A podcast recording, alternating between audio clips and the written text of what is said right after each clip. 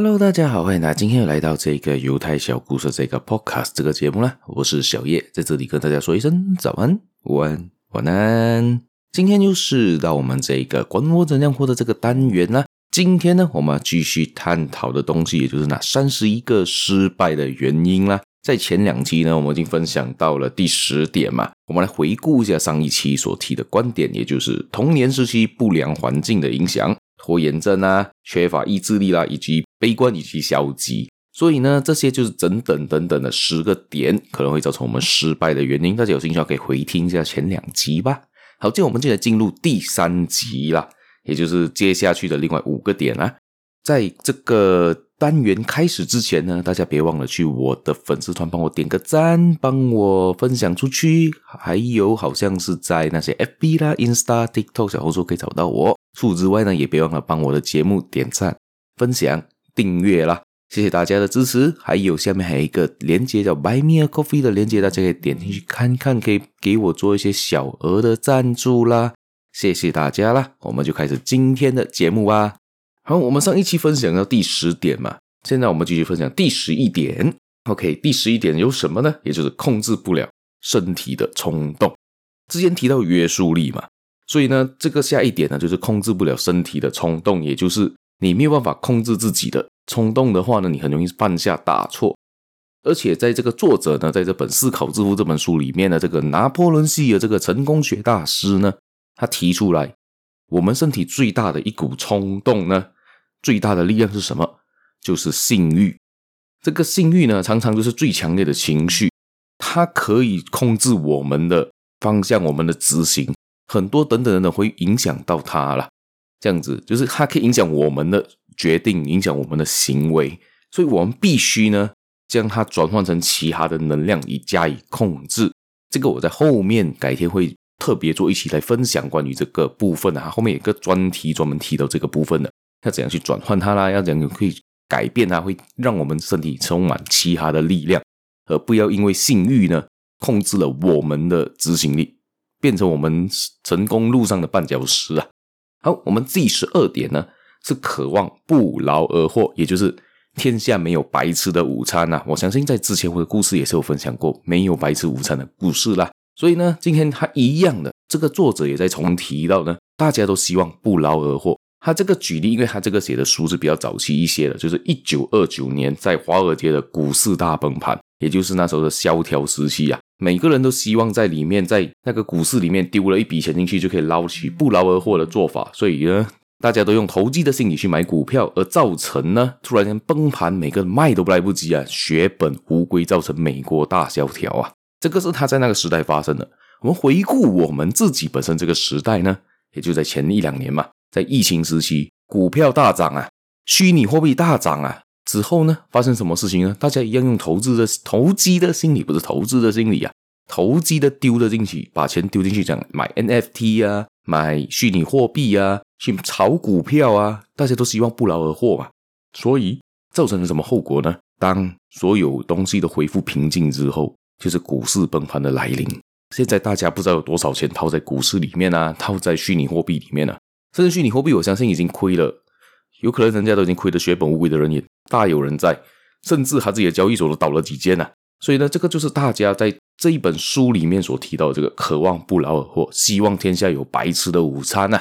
大家都有这个侥幸的心理，我们要尽量的摒弃这个心理，脚踏实地啦，想清楚到底要怎样去做这件事情啦。好，接下去第十三点呢，就是优柔寡断。成功人士做任何事情都很决断，都很果断的去可以做出决定。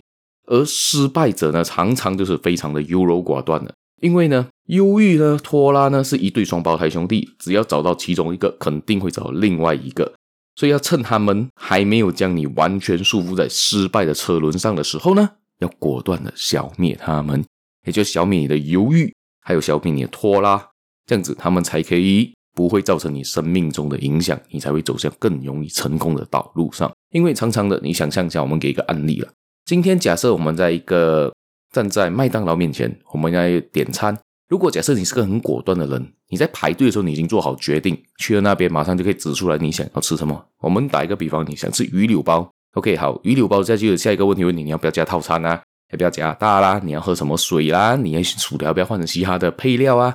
等等等等的嘛。如果是有决断力的人，一进去嘛，诶，我需要的是鱼柳包，好，我要配的是薯条，我配的是可乐，好，就这样子就还钱就走了嘛，很简单嘛。